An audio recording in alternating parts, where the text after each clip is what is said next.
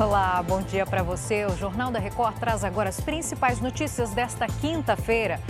Com o novo ICMS, gasolina fica mais cara em quase todo o país.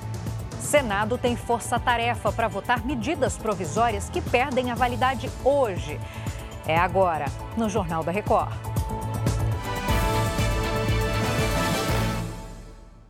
Oferecimento: Bradesco. Realize suas viagens com desconto na passagem no hotel.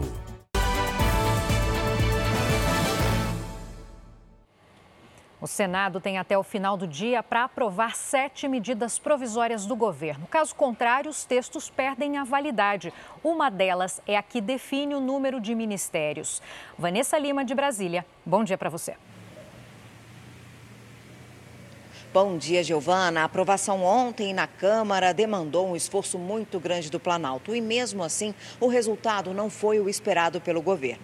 O texto manteve os 37 ministérios, mas esvaziou os poderes das pastas do meio ambiente e dos povos indígenas. A demarcação de terras indígenas, por exemplo, volta para o Ministério da Justiça. O presidente do Senado, Rodrigo Pacheco, pretende fazer um esforço concentrado para votar essa e outras MPs dentro do prazo. Giovana. Dia longo, né, Vanessa? Obrigada.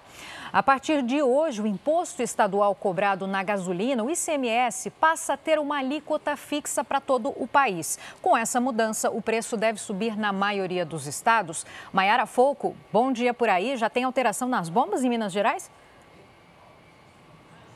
Olá, bom dia, Giovana. Por enquanto, não, mas a expectativa é de que o aumento seja de 24 centavos por litro de gasolina. E como o um novo sistema de cobrança, a gasolina deve ficar mais cara em pelo menos 24 estados e também no Distrito Federal. Os aumentos podem chegar até perto de 6%, como é o caso do Mato Grosso do Sul. Em compensação, em Alagoas, Amazonas e Piauí, a gasolina deve ficar mais barata. Giovana.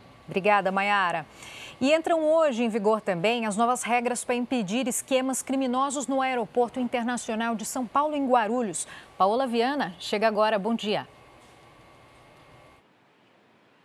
Oi, Giovana, bom dia a você e a todos que nos acompanham. As medidas foram definidas depois que duas brasileiras foram presas na Alemanha por terem as malas trocadas por outras, cheias de cocaína. Agora, os funcionários ficam proibidos de usar o celular na área restrita do aeroporto e também no pátio dos aviões. Haverá mudanças ainda na inspeção das bagagens e também em outros diversos setores do aeroporto, como também a contratação de funcionários. Nos últimos anos, mais de 100 funcionários foram presos no aeroporto e a maioria por tráfico. Giovana. Obrigada pelo resumo, Paola.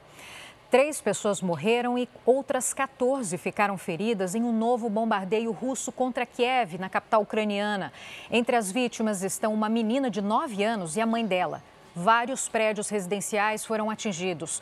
Bombeiros trabalham para conter os incêndios. Câmeras de segurança flagraram um míssil caindo numa via movimentada e quase atingindo os carros que passavam.